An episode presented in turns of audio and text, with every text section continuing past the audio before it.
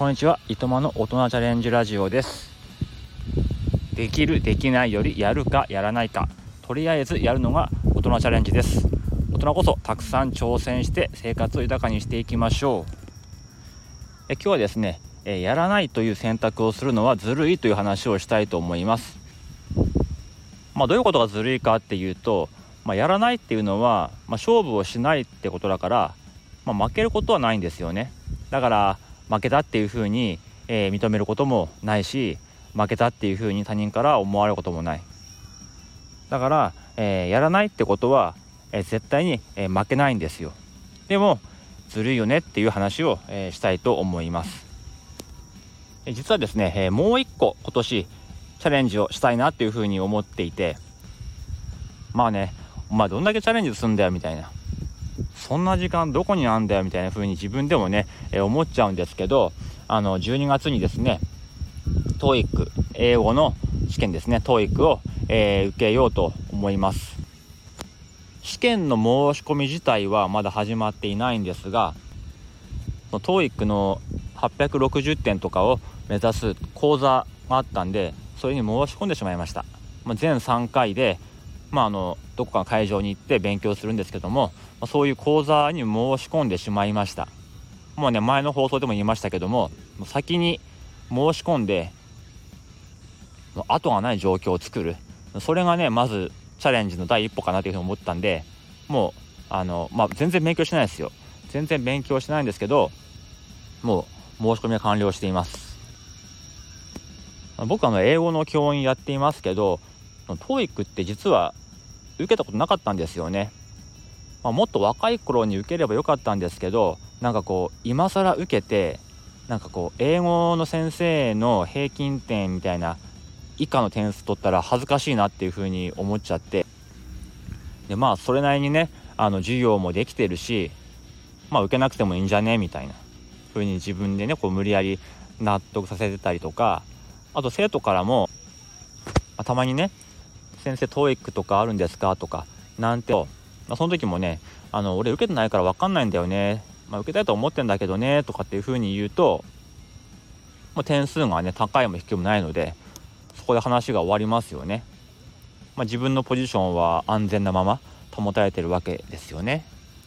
そんなのがあってなかなかこう受ける気持ちになれなかったんですよね、まあ、英検の準1級は持っててまあ、英語の先生全員が持っているわけじゃないので英検準1級っていうのは、まあ、そう考えるとそれだけ持ててもいいのかなっていうふうに思うんですけど、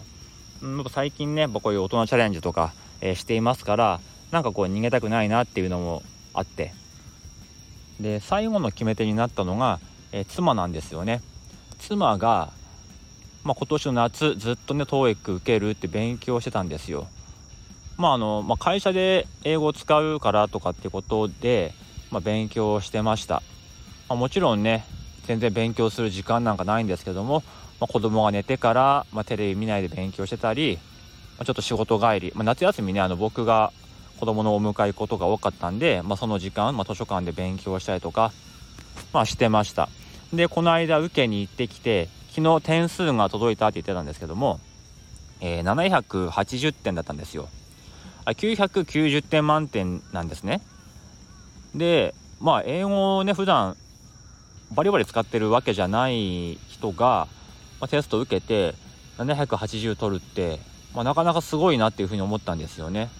いやもしかしたら今自分がバッて受けたら、まあ、絶対その点数を超えるっていう自信ないんですよ。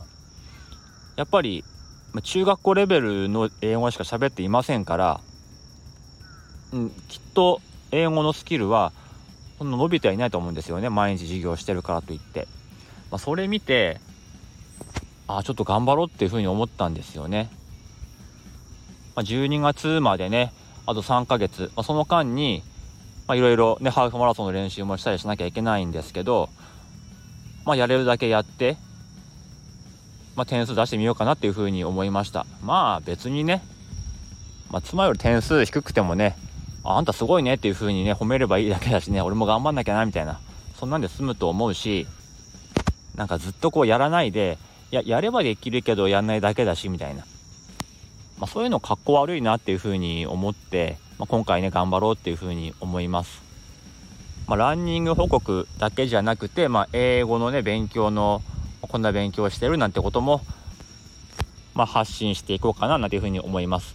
まあ、大人チャレンジなんでねやってることは全部こういう発信のネタにしていこうかななんていうふうに思っています。早速今日からねちょこちょこ勉強していこうかなっていう感じですね。まあ、明日は、えー、ランニングまたね職場から家まで1 0キロ走っていくってことをやろうと思っています。月曜日走りましたけど、まあ、火水って疲れますねもう昨日も8時に子供と一緒にもう寝ちゃいましたね朝までもうほんと10時間睡眠ぐらいしちゃってますけどそれぐらいはまだまだ体力ないなって感じなんでねこっちも頑張っていこうかなっていうふうに思っています。はいということで今日はやらない選択をするというのはずるいという話をしました。本日は皆さんどんなチャレンジをしましたかこの辺でおいとまいたします。